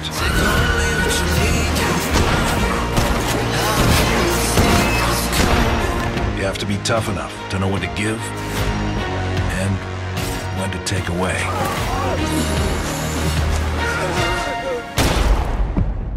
So, what do you have to offer? Well, if you didn't have a weapons expert, you do now. On en a, on a déjà évoqué State of Decay 2 euh, ici quand on parlait du Game Pass parce que c'est un peu le le, C'était des- système des- seller, hein, c'est le système seller du Game Pass. Un des titres vitrines euh, du, du fameux euh, voilà, système voilà, voilà. Alors, State of Decay Xbox. 1, est-ce que c'était un jeu? Est-ce que c'était une expérience? Alors ouais, Ouais. moi qui m'avais scotché il y a 5 ans déjà, hein, ça, ça file, hein, j'en avais parlé euh, dans Silence on joue, moi il m'avait scotché ce jeu parce que bon, faut se rappeler on était en 2013 donc c'était voilà on n'était pas dans une profusion comme aujourd'hui de, de jeux comme ça, euh, Un petit peu quand même. un petit peu mais Ouais, les, moi, moi, il les- m'avait les- les zombies c'était déjà imposé C'était hein, déjà 2013, bien hein. sûr Ouais. le zombie, mais en tout cas ce jeu, moi, il m'avait impressionné à l'époque Mm. par son côté ambitieux pour un jeu solo. Et c'était un jeu euh, solo. On avait vraiment une euh, un monde ouvert, on avait euh, un- voilà plein de choses à faire. Enfin c'était un puis surtout un univers euh, assez euh, assez bien fichu d'invasion zombie et puis un parti pris assez intéressant du côté survival, de, de gestion de ressources, etc. Donc évidemment moi cette suite je l'attendais. Euh, cinq ans de développement, on s'attend à Mm. quelque chose de qui a appris sûrement des, des, des ratages du premier parce qu'il n'était pas parfait. Hein, c'était plus comme tu dis euh, expérimental. En tout Mm. cas, c'était vraiment encourageant pour une suite. Euh, donc cette suite euh, est, est arrivée. Donc pas du tout de, de, de révolution, c'est-à-dire qu'on reste sur une formule euh, très très proche du, du premier. En, en gros, on est un peu sur de l'anti-Dead Rising pour euh, voilà pour donner une- une- une- situer un petit peu le titre. Euh, Dead Rising, vous connaissez cette, cette saga dont, dont je parle aussi régulièrement dès qu'il y a un nouvel euh, opus, où là on est sur du, du bourrinage de zombies en monde ouvert, où on s'éclate dans tous les sens, où c'est du fun absolu. On est sur l'antithèse totale. State of Decay, on est sur quelque chose de beaucoup plus euh, Pas fun. euh, aride, euh, de, de, de beaucoup plus difficile, de beaucoup plus. Alors, euh, évidemment, déception parce qu'on reste sur un jeu très très proche de l'original. Et ça, c'est vraiment ce qui a ce qui a ce qui a été pointé par toutes les critiques qui ont pris en, en main euh, State of Decay 2. Je pense qu'on attendait tous en 5 ans de développement quelque chose de révolutionnaire ou en tout Ouais. cas de beaucoup plus euh, ambitieux. Quand on voit justement ce qu'avait réussi l'original il y a 5 ans, il avait enfin c'est pas qu'il avait créé des choses, mais il avait tenté beaucoup de choses. Il y avait plein de- plein de trucs réussis. On se crée sa peut-être sa petite histoire en jouant et il y avait quelque chose vraiment qui ressortait. Et là, euh, cette suite, bah, finalement, elle reste très très proche. Pourtant, on est quand même sur une console d'une génération plus tard, donc on, avait quand même un champ de possibilités. Euh, on attendait beaucoup. Et finalement, on est sur quelque chose de très conservateur, de très très proche du premier. Alors, on a un nouveau décor, on a un nouveau, euh, on a un nouveau personnage, on a, mais euh, voilà, factuellement, on est sur la même recette. Et puis il y a eu des, des, des pépins au lancement. C'est vrai que le, le, lancement du jeu a été assez compliqué. Bon, la, la, la, recette, on va résumer. Il faut looter, il faut Alors, créer son camp, et il faut, euh, il faut aller euh, buter les zombies là où ils arrivent avec euh, ce qu'ils en appellent les cœurs de peste. C'est ça, ouais. Il y a des, choses comme ça qui prolifèrent. Il y a tout un nouveau système de maladies aussi qui, qui, mm. qui, se, qui se répand chez les personnages. Alors ça, quand on le voit comme ça tourner, on peut croire que c'est une sorte, voilà, comme je disais, une sorte de Dead Rising, mais pas du tout. On est vraiment plus, plus que sur un jeu d'action troisième personne, on est vraiment sur un jeu de, de gestion de ressources, ouais. gestion de base, parce qu'on crée sa base on crée, euh, voilà, il faut gérer euh, bah, ces différents personnages qu'on on peut intervertir comme ça entre les personnages qui ont des morts permanentes, ça c'est important aussi. Euh, il faut gérer leur, euh, bah, leur, leurs ressources, comment ils vont vivre ensemble, la construction de la base, son développement, aussi aller conquérir d'autres d'autres points du, du, territoire. Et, et c'est là où le jeu perturbe, c'est-à-dire qu'aujourd'hui on est habitué à voir des, bah, tu parlais des jeux en open world d'Ubisoft où, où on a des développements scénaristiques plus ou moins secondaires, etc. Là on est sur quelque chose de très aride à ce côté-là. C'est-à-dire qu'on n'a pas, et c'est là, le, je pense, le manque du jeu, euh, c'est qu'on n'a pas de fil rouge scénaristique. C'est-à-dire qu'on est sur des, des, on, des est, on est à la limite du jeu procédural quand même. Mais on est vraiment, oui, on a quelque ouais. chose de, de, de, ce côté-là. On est presque sur du MMO offline. Bon, même mmh. si là, on a du multijoueur sur celui-là, je vais, je vais revenir dessus, mais on a quelque chose de très, de très lapidaire en termes de, de narration. C'est pas ça qui va nous accrocher au jeu. Voilà, ouais. très vite. Moi, pourtant, c'est ce qui m'attire dans ce genre de jeu. Là, finalement, la narration, on la met de côté parce que les missions sont finalement très proches. Elles sont très. Non, ce qui nous tient, c'est vraiment le rapport au personnage, euh, le côté raid, le côté euh, gestion de ressources, accaparer des ressources, rencontrer des, personnages, euh, faire progresser aussi sa, ses personnages et sa base. C'est très, important. Et c'est là où le jeu a une vraie richesse. Et ça, il faut vraiment, il faut creuser ce côté-là, ce côté construire sa base, aller chercher du loot. Et ça, il faut accrocher à ça. Ça, où on aime ça et on va, on va, s'accrocher pour continuer à avancer. Si on n'a pas du tout d'affinité que ce genre de, titre, bon, bah, c'est pas la peine parce que ça, ça, il tient vraiment là-dessus. Par contre, une fois qu'on passe, euh, en fait, j'ai un, j'ai un liste, j'ai une liste de trucs qui pourraient me faire décrocher du jeu, long comme le, comme le bras, quoi. Enfin, il est pas beau visuellement. Euh, Il y a plein de bugs. Il a été patché quand même de façon massive il y a deux jours. Il y a eu un patch de 20 gigas qui est tombé. oh. En gros, euh, c'était la taille du jeu original. Donc, je pense que les développeurs eux-mêmes l'ont dit. Ils ont, ils ont retouché pas mal du code. Enfin, il y avait, il y avait, il y avait un peu le feu sur les bugs et j'en ai encore. Hein, je l'ai patché, mais le jeu a encore des bugs. Mais finalement. C'est pas ça que j'ai, j'ai quand même vu des personnages coincés sur une échelle. Hein. Alors moi j'ai eu ça, moi j'ai eu un perso qui est tout le temps la tête dans une table. Euh, et bon, ça peut bien. Moi après euh, hier j'ai fait une mission, j'étais parti sur un raid, j'avais mon fusil à pompe qui se baladait au-dessus de moi. Bon, ça fait rire, mais bon, à limite je m'en fous de ça. C'est pas un truc qui va me, tu vois, ça, je préfère ça que des plantages. Les jeux Bethesda, les jeux Bethesda sont buggés. Ouais, bon, ben, ben, après on est sur un jeu open world, on est sur un jeu avec, euh, comme je disais, de la ressource. Donc finalement on s'en fout de ça. Moi c'est mm. pas un truc sur, sur, lequel je bloque. Euh, encore une fois, moi ce que j'aime dans ce jeu, il y, y a plein de défauts. Il y en a énormément. Il euh, n'y a pas de scénario. Ce que j'aime, faut... c'est qu'il y a plein de défauts. Non, non, non, non. je, non, je, je, je, retire les défauts passage. Il y a plein de défauts, mais j'y joue encore. J'accroche parce que il y a ce, y a ce respect du code de, de l'univers zombie quand on aime ce genre mm. de, de, dynamique. Il y a ça. Il y a euh, ce côté donc gestion euh, de, des nourritures, mm. les médicaments, euh, l'essence, euh, les munitions qui sont compte-gouttes, les matériaux qu'il faut réunir, le bruit. Il faut vraiment gérer le bruit, le bruit qu'on fait lorsqu'on va faire un raid pour récupérer des, des denrées etc. Il faut pas faire de bruit, c'est qu'on va prendre du temps à ouvrir les portes, etc. pour pas se faire remarquer. C'est tout simple, mais ça donne une vraie tension qui prend. Alors ça, c'est une des nouveautés de ce de ce de ce de cette suite c'est qu'on peut jouer en multijoueur. Euh, mm. moi j'ai voilà, j'étais dans une partie il y a des joueurs qui sont arrivés on peut euh, drop in drop out comme ça sur mm. une partie. Et je me suis retrouvé dans des parties à plusieurs. Et là le jeu vraiment il prend une dimension mm. euh, où on est avec d'autres humains sur des raids où là on doit faire attention au bruit qu'on va faire etc donc là là vraiment le jeu il prend quelque chose en plus. Il a vraiment une intensité.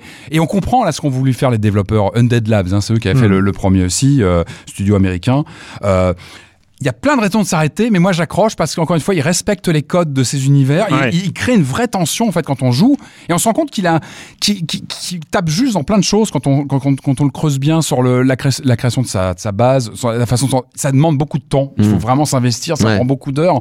Euh, un peu le moi, même genre d'investissement qu'on peut avoir dans un Fallout 4 quand on fait ça. Par exemple, sa, par exemple, maison, ou dans des jeux mmh. comme ça, voilà, il va vraiment falloir jouer sur le, sur la durée. Il faut vraiment passer outre. Pareil, l'interface est pas simple. Moi, j'y joue sur Xbox One. T'es, quand quand même sur une console et tu te retrouves avec des, des menus dans tous les sens quand tu vas dans ta base. Euh, ouais, c'est pas funky, hein. C'est, il faut, faut vraiment s'accrocher. Et encore une fois, moi, je me suis accroché parce que j'avais beaucoup aimé le premier il y a 5 ans, donc j'avais un affect, j'avais vraiment envie de voir euh, euh, jusqu'où ça allait. Et euh, moi, c'est un jeu que je regrette pas de m'être investi dedans parce qu'encore une fois, je trouve qu'il respecte bien ses codes. Il y a des vrais moments de tension. Voilà, il y a des moments que je vais retenir de, de mes parties et qui vont me faire oublier les bugs et qui vont me faire oublier le, voilà, la, la pauvreté narrative parce que c'est finalement pas ce qu'on recherche. Voilà, donc finalement. Il lui manque, il, est passé pas loin, je pense, d'une vraie réussite. Il Ouais. aurait eu un, un- un- un scénario mieux construit, plus d'ambition Ouais. narrative. Peut-être que ça va venir parce qu'a priori les développeurs là ont fait un gros patch. Je pense qu'ils ont ils ont annoncé qu'ils vont le soutenir sur la durée. Euh, comme tu disais, il s'inscrit dans le Game Pass, donc là il y a déjà 2 millions de joueurs qui y ont joué en deux semaines. C'est quand même beaucoup. Je sais qu'il y a le Game Pass, mais je trouve 30 que c'est jours communauté- gratuits de Game Pass, plus State of Decay 2 euh, à ça fait l'intérieur. venir, donc ouais. évidemment. Mais je pense qu'il une- peut y avoir une communauté qui va se construire, qui va peut-être aussi pousser les développeurs bah, à bâtir quelque chose autour. C'est peut-être un jeu qui va être en construction et qui va te donner envie de se- de s'investir encore davantage. D'accord. Euh, voilà, moi je retiens plutôt le bon parce que je choisis de voir que le, que le bon peut-être parce que voilà j'aime bien l'univers, j'aime bien l'attention quand on sort de nuit, qu'on a des missions, comme ça on part en voiture à plusieurs, il y a un truc qui se passe et euh, voilà c'est pas forcément, il faut savoir qu'il y a des barrières à l'entrée euh, sur le jeu. Mais D'accord. une fois qu'on les dépasse, je pense que ça vaut ça vaut le détour. Tu as parlé de Fallout 4, euh, Corentin. Ça me fait penser Ah oui, à un Fallout article, 67, pardon. à un non, mais à un article formidable qui est sorti euh, sur Canard PC euh, et qui était en accès gratuit. Euh, moi, je suis abonné, mais euh, il était en accès gratuit par ailleurs euh, sur euh, à quoi ressemble Fallout 4 avec euh, avec les modes. Hmm. Ah Et il euh, ouais, y a eu, un des euh, journalistes, je sais plus lequel, euh, euh, de, de, de, de Canard euh, qui, euh, qui fait la liste des modes à installer pour que Fallout 4 devienne un des meilleurs jeux de- du monde. Ah ouais. Et là il, se transforme Et c'est foufou en fait euh, l'univers des mo- modeurs de Fallout 4 euh, que j'ai découvert à cette occasion parce que j'ai pas relancé Fallout 4 depuis euh, Fallout 4. Ça a beaucoup Euh, bougé depuis ça a alors. énormément bougé. Hmm. euh, Il y a des modes survie, il y a euh, énormément de belles choses. Mhm. En tout cas, ça m'a donné Juste envie ça. de m'y C'est remettre. comme pour Skyrim, hein. Skyrim Juste avait un- des, des vrais Un défauts. petit, euh, un petit mot quand même sur ouais. euh, State of Decay 2 qui était quand même attendu comme une exclue sur Xbox euh, One. C'est quand même un jeu qui s'adresse pas à tout le monde, qui, qui a pas un succès Mhm. critique monstrueux, donc c'est pas une exclue majeure, c'est pas un jeu qui va faire vendre de la console. Là, je crois qu'on a appris que Crackdown 3 est repoussé à l'année prochaine. Alors j'espère qu'à l'E3, il va y avoir des grosses annonces en termes d'exclus parce que là, pour l'instant, c'est vrai que c'est un peu tendu. Quand on voit ce qu'aligne Sony en face en exclus, euh, Euh, enfin, c'est tendu pour Microsoft. Après, on a vu la réaction de Sony euh, après euh, après PS3, Xbox 360. oui, c'est pour Voilà, ça, ça rien a été des réactions ça peut, ça peut complètement se retourner, mais voilà, j'espère qu'à l'E3, il y aura des. Je pense quand même que la PS4 a pris beaucoup d'avance. Cela dit, malgré le fait que c'est un échec relatif par rapport à la PS4, la Xbox One se vend bien en vrai. hein. Faut Ouais, pas. c'est une bonne console, mais encore une fois, tu vois, un titre comme ça qui était attendu comme un, peut-être un, un, un titre majeur, bah, bon, bah, il est quand même assez élitiste, hein, c'est pas, voilà, c'est pas forcément un Bon titre- alors on a, on a bien vu hein, sur ces deux premiers jeux qu'il y avait du pour, qu'il y avait du contre, qui euh, voilà c'était c'était des avis Même équilibrés. si le débat est plus, Alors, moi, je euh, vais être plus clair. facile que la semaine dernière. Le prochain jeu qui s'appelle Yoku's Island Express, je refuserai, je censure toute critique de ce jeu, je suis amoureux de ce jeu. C'est une bonne ouverture d'esprit, Voilà, ça, ça. Non, non, mais il y a un moment, faut arrêter avec les défauts. Faut arrêter avec les défauts. Euh, Yoku's Island Express.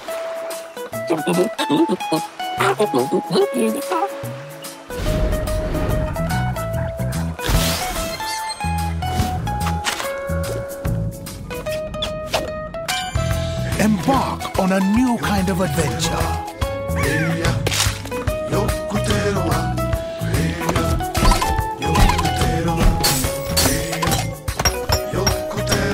Meet an unforgettable cast.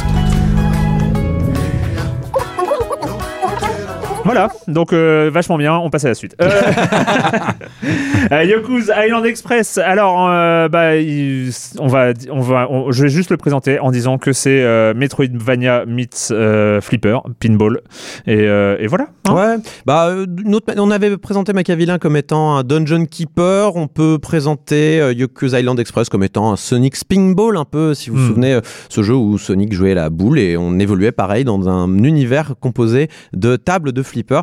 Donc là, c'est un peu la même chose. Euh, donc on incarne un petit scarabée, un petit euh, bousier, même. Oui, dirais. voilà, un bousier. oui. Puisqu'il pousse sa bouboule. Alors c'est pas là, c'est pas une bouboule de caca là, mais c'est Ouais. une bouboule de, on sait pas quoi d'ailleurs, c'est une bouboule De en, nacre, euh, je Ouais, voilà, c'est une perle un peu hein, qu'on Ouais. va pousser.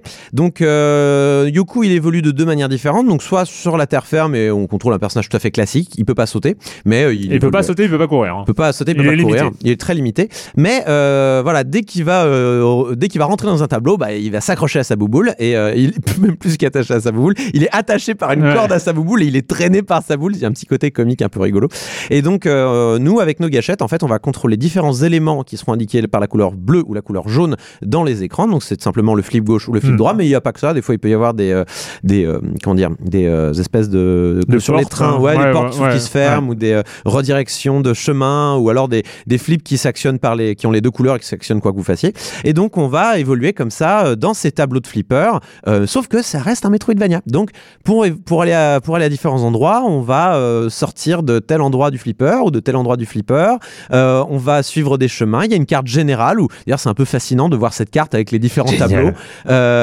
Et on va arriver dans un village où on va nous expliquer bonjour petit facteur. Ah euh, eh ben en fait le- la, dé- le- la déité de notre de notre île est très très malade. Elle s'est fait attaquer par une vilaine bestiole. Il faudrait la soigner. Est-ce que tu peux est-ce que tu pourrais passer euh, un Parce que message tu es facteur, hein, tu est-ce es que tu es facteur. facteur, voilà. ouais. Est-ce que tu pourrais passer le message à- aux trois chefs de tribu euh, Mm. de, de, de, de l'île pour qu'ils viennent euh, faire le rituel de guérison euh, de, cette déité protectrice de l'île Donc un, scénario somme toute tout à fait classique. Donc on doit en effet visiter trois zones, plus ou moins indépendamment. Moi il me semble que j'ai pas eu tout à fait le même ordre que d'autres gens qui ont pu jouer au Oui. jeu. Je suis pas certain que ça soit complètement libre parce qu'il me semble quand même, étant donné que c'est un Metroidvania, on va Voilà. récupérer des capacités qui vont nous permettre d'évoluer à différents endroits. Par exemple, à un moment, je vais pas trop en spoiler, mais Bah, disons qu'au au, dé- au début, on a, on a les, trois, les, les trois objectifs principaux. Je Ouais. crois qu'ils sont atteignables euh, indépendamment, euh, sachant qu'après les trois, on a besoin à l'intérieur de la quête euh, qui euh, débloque les trois de débloquer certains pouvoirs, Voilà. ou ils nous permettent aussi de débloquer des pouvoirs euh, du Metroidvania. Donc euh, par exemple, on peut, on peut, on- au bout d'un moment, on va pouvoir se mouvoir dans l'eau, euh, on va Mm. pouvoir, euh, on va avoir un grappin, euh, ce genre de choses. Donc il y a différents éléments. euh, on va pouvoir aussi, euh, je crois que là j'aurais dit tous les pouvoirs, bon, c'est pas grave. On va pouvoir gérer les bombes aussi. On va récupérer des- limaces. des limaces explosives qui vont permettre de faire exploser des, des, euh, des, des rochers qui bloquent certains euh, passages dans les, dans les flippers.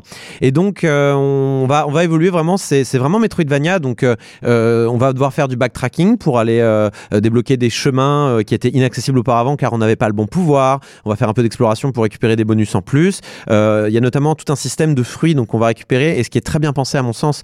Donc, dans, les, dans les tableaux, on va récupérer différents fruits. Donc, si vous faites des, des combos avec les bumpers ou ce genre de choses, vous allez euh, débloquer plein plein plein de fruits.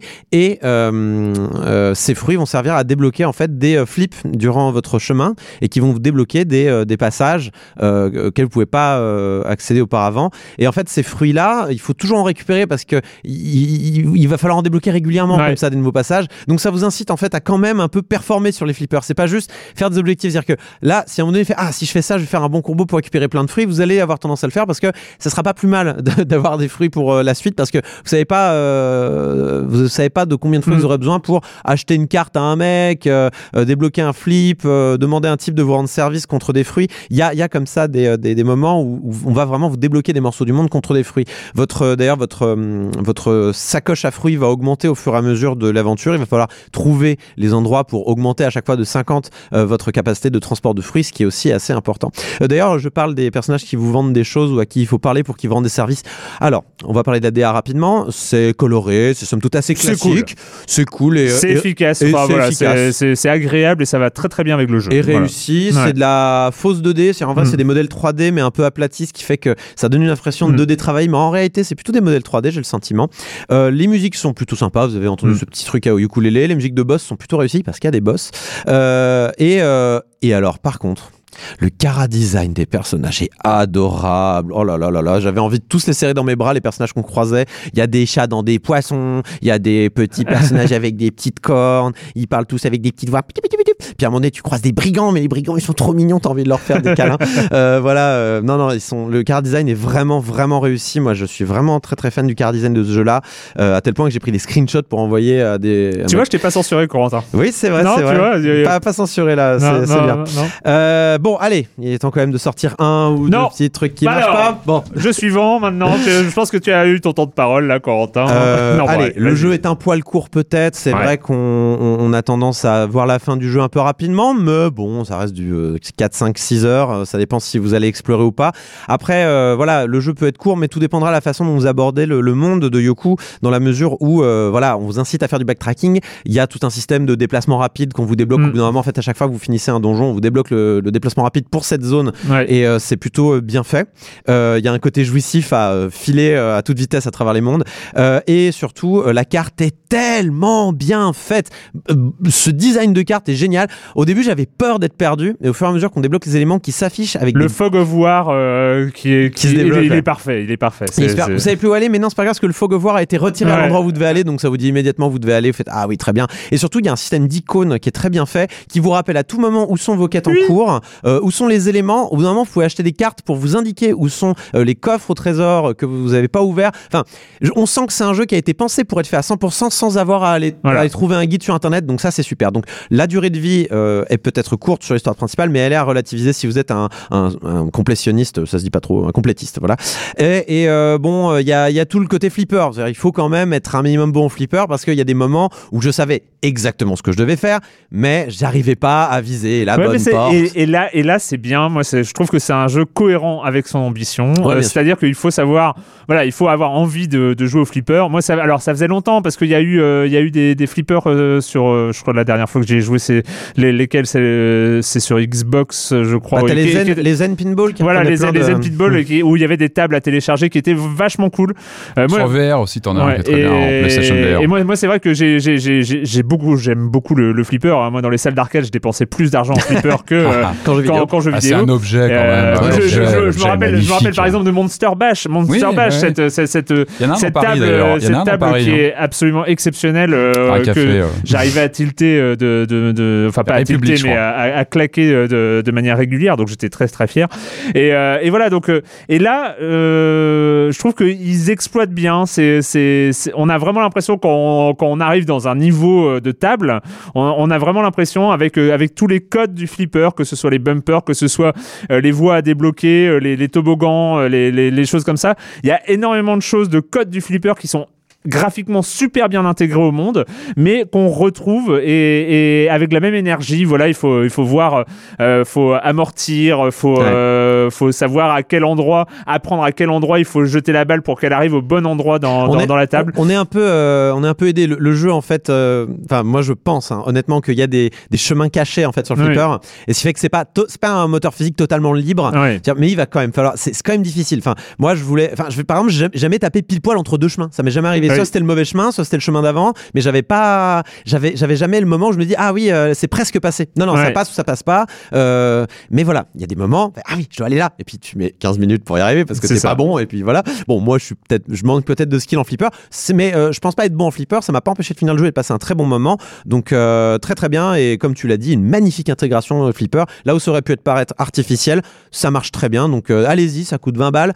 Et alors il existe en version physique, mais apparemment ça coûte le double. Je suis pas sûr que ça vaille le coup. Yoku's Island Express, euh, formidable. Je suis d'accord. Bon, je- t'ai- pas censuré. T'as dit qu'il était un peu court, mais bon, hein, moi pour moi, c'est, il est, il est exactement ce que t'as dit. Il est pensé pour être fini. Voilà. Et je trouve que c'est vachement cool.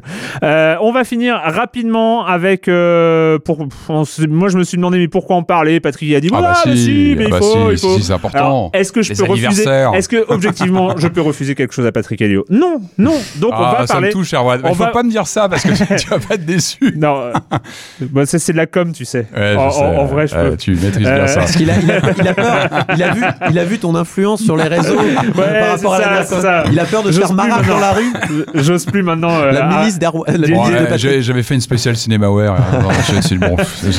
que, on, va, dire quelques mots de, ce, euh, de cet anniversaire de ce Street Fighter Collection.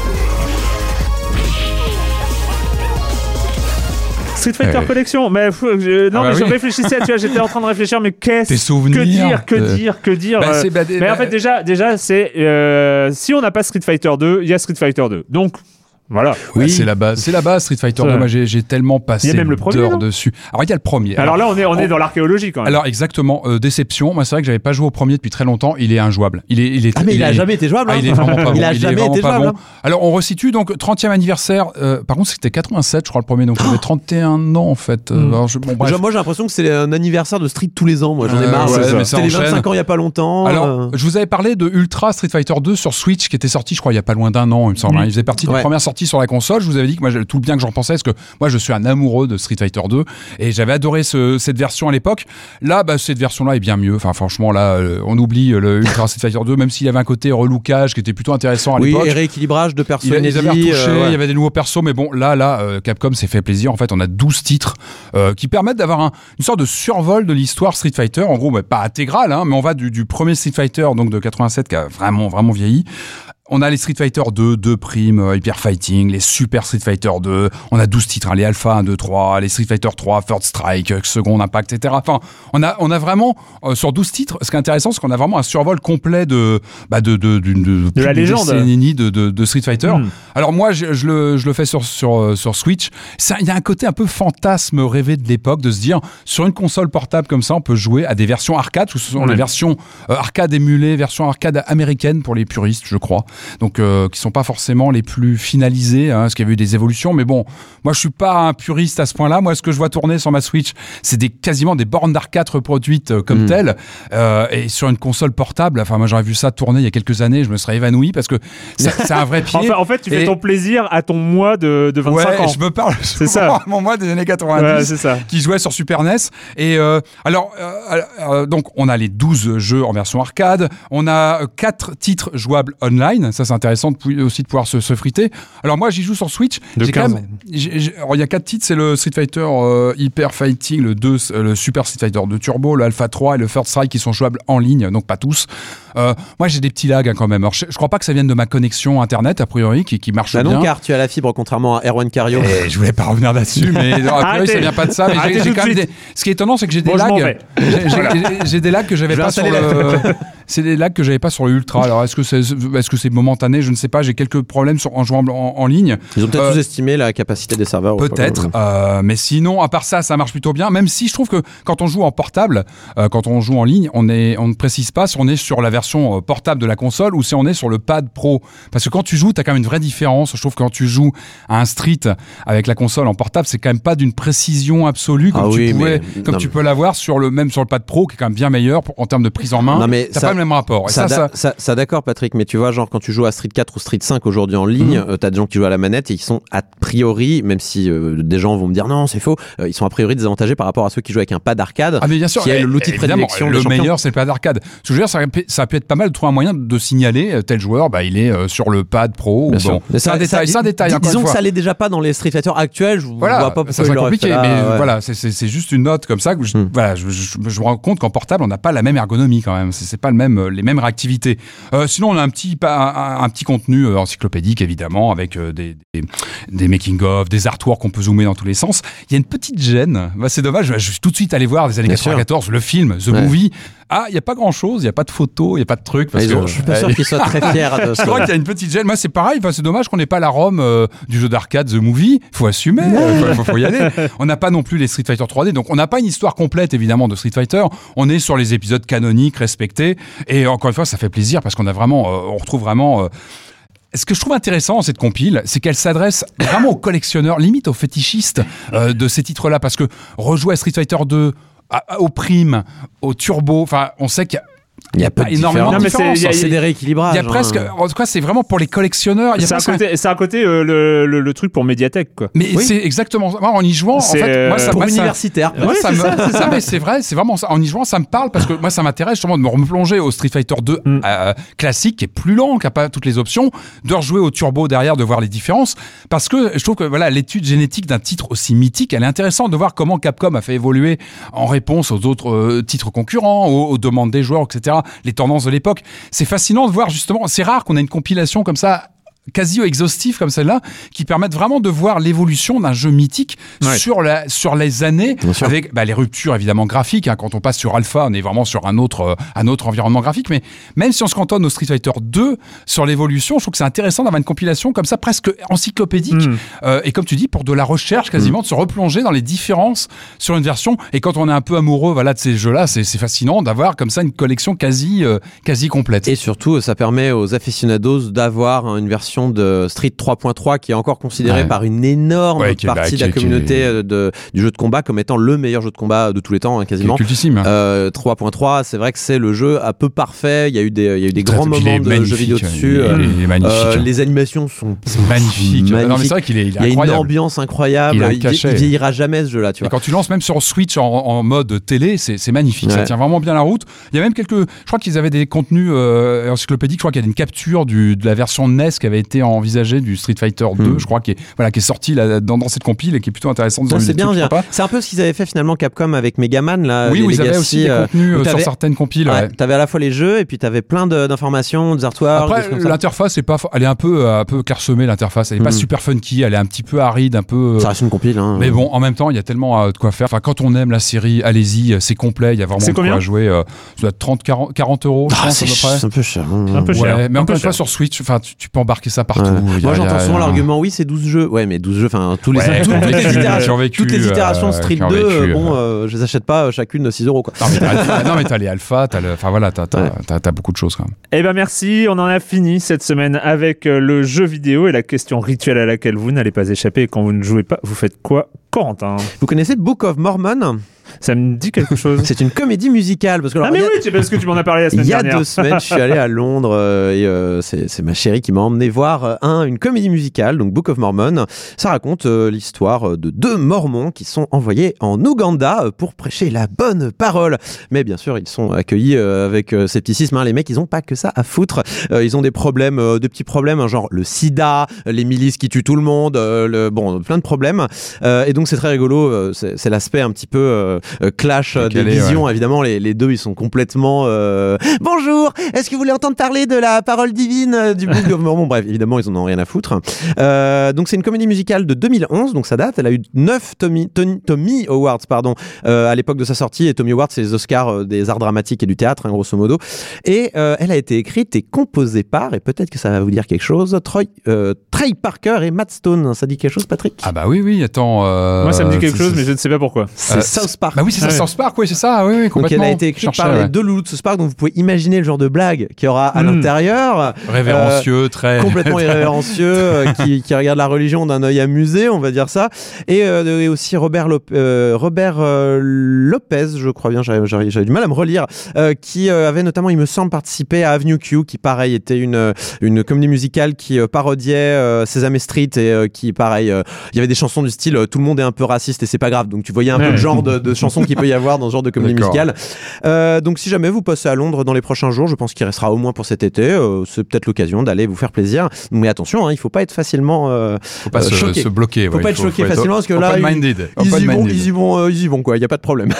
Patrick. Ah, euh, moi, je vous avais parlé de Spekination, le volume 1, euh, il y a quelques temps. Et là, en ce moment, je me régale avec le volume 2. euh, c'est la suite directe. Ah, il y a deux volumes. Et alors celui-là, il fait le double en taille et c'est un bonheur de chaque page en fait. Donc c'est toujours Dan Whitehead qui signe ça. Cette fois, c'est les années 82-92. Donc sur le Spectrum, la machine culte Ouais. euh, en Angleterre. Et là, alors là, ce qui est génial, c'est qu'il se penche. J'aimais bien son clavier coloré euh, Spectrum. Ouais, bah, il avait un Euh, cachet. Par contre, le- le- la qualité du clavier était à revoir. Oui, non, clavier mais bien gomme, sûr. dégueulasse. hein. Mais alors là, il s'amuse à, à- à re- à revoir tous les jeux à licence de ces années-là. Et c'est du bonheur. Est-ce que vous saviez qu'il y a eu un jeu Super Ted? Super Ted, ça vous parle évidemment Non. Non, t'es trop jeune peut-être. Désolé. Super Ted, non Bon, c'est pas grave. Mais en tout cas, il y, a eu- il y a eu un jeu Super Ted. Si, Félicitations Arwan. Félicitations Arwan, tu es trop jeune aussi. non, je peux pas. Ah non, c'est un euh, ourson ouais, euh, avec des super pouvoirs et tout. Ça me dit Non, rien. c'est quoi un ours? C'est un ourson? Bah ouais, qui Bah, je, je devine que ça s'appelle Super Ted. hein, ça date un peu. hein. Ouais. Alors ça, tous les, les K2000, V, Supercopter, euh, Ah, tonnerre mécanique, j'y avais joué. euh, ou Street Hawk, ça sonne mieux quand même que tonnerre mécanique. Enfin, il, il passe en revue Tonnerre toutes ces- tous, ces- tous les, jeux James Bond. Il y avait un jeu Manimal Euh, je crois pas. Je, je, je, je, alors, je suis pas encore dessus. Je, ne crois pas. Les Transformers, enfin c'est incroyable, ils s'amusent et puis évidemment c'est super bien écrit, il y a toujours plein de blagues, euh, les jeux indie, euh, les, enfin les Predators, enfin c'est génial et en fait c'est beaucoup d'humour et toujours il, il rembraille toujours sur, sur un peu l'héritage de ces jeux. Mais là il y a beaucoup d'humour sur bah, ces licences quoi, complètement euh, hallucinantes. alors ça c'est c'est The Zebra Partnership, l'éditeur. Ça s'achète en ligne, j'imagine. C'est en anglais. En ligne. Hein. C'est en anglais, oui bien sûr. Tu, tu fais bien de le, de le préciser. C'est pas trop compliqué. C'est de l'anglais. Enfin, bon, ça, moi, ça me paraît. C'est un livre en anglais. Ça va. C'est un livre en anglais. Mais... Ça, peut être, ça, peut être un sujet sensible dans Silence on joue. non, non, non, le, livre, le livre est en anglais. Non, mais tu fais bien de le préciser, mais bon, si on, s'accroche, ça va. C'est, mais bon, c'est un régal, un vrai régal. Alors moi, pour ma part, accrochez-vous. Je suis allé au cinéma. Ce qui s'est passé. Un truc de taré. Euh, je suis allé au cinéma pour voir un grand film. Euh, ça s'appelle Jurassic World euh, Fallen Kingdom. Super, ça parle eh de quoi alors, Est-ce qu'il se fait bâcher euh, Étonnamment, ça parle de dinosaures. Euh, alors non, mais je, je précise. Hein. L'expérience était très très drôle parce que j'ai essayé pour la première fois les cinémas 4DX. oui, à, à, à Saint-Denis, on en a un le, en face du Stade de France. Et, et, et donc c'est des cinémas avec des sièges sur vérin qui te balancent de l'air, voire de l'eau, avec avec des, des, des, trucs qui passent de chaque côté des oreilles. Évidemment, c'est en 3D. C'est le futuroscope, et, ton truc. Et ouais, non, mais c'est ça. C'est exactement, c'est le futuroscope, sauf que c'est adapté aussi euh, au film que tu es en train de voir. Donc, c'est rythmé. Enfin, en fond, ça, ça, bouge et, et, ça remue en fonction euh, de, de, de ce qui se passe à l'écran. Donc, on est euh, sur du spectacle. Moi, j'ai été voir du spectacle. J'étais, euh, alors, je ne connais pas les critiques. Enfin, si j'ai lu une critique avec lequel j'étais assez, avec laquelle j'étais assez d'accord. C'est pour moi un film qui remplit son ambition, hein, ce qui est de, un film de dinosaures avec un volcan et, euh, et voilà. cool. Non, c'est cool. Et, et, non, il y a des très grandes scènes. Sincèrement, il y a trois ou quatre très grandes scènes, enfin que je trouve. Et quand des, tu des... prends de l'air dans la figure et le, le siège ah, qui bouge là, en plus, c'était très drôle. Ouais. C'était non, franchement, c'était très drôle. Et euh, et pour le coup, euh, voilà, si on oublie un moment les deux bulots euh, qui servent d'acteurs principaux, euh, qui sont assez dramatiques. Le et reste, et l'héritage quand même, parce que les Jurassic Park originaux étaient quand même des films. Mais oui, mais non, mais là, là, oui, mais là, là, là, non, mais là, là, là, franchement, les dinosaures, ils jouent bien. Voilà. Euh, oh et, et, franchement, c'est cool. Voilà, moi, j'ai, moi, j'ai bien aimé cette partie-là. Euh, donc, euh, et donc, non, je, va, je me suis bien amusé. Ça. Je me suis bien amusé. Après, voilà, faut pas peut-être y aller avec trop de oui, trop d'attente, trop d'attente, ex exactement. Euh, voilà, bah c'est fini pour cette semaine. On se retrouve la semaine prochaine. Évidemment, on parlera de tout ce qui a été annoncé, montré euh, durant cette E3 2018, et puis peut-être aussi d'un autre petit jeu. On vous en dira plus la semaine prochaine, bien sûr. Merci à tous les deux, et Merci. puis euh, à très vite sur libération.fr et sur les internets. Ciao.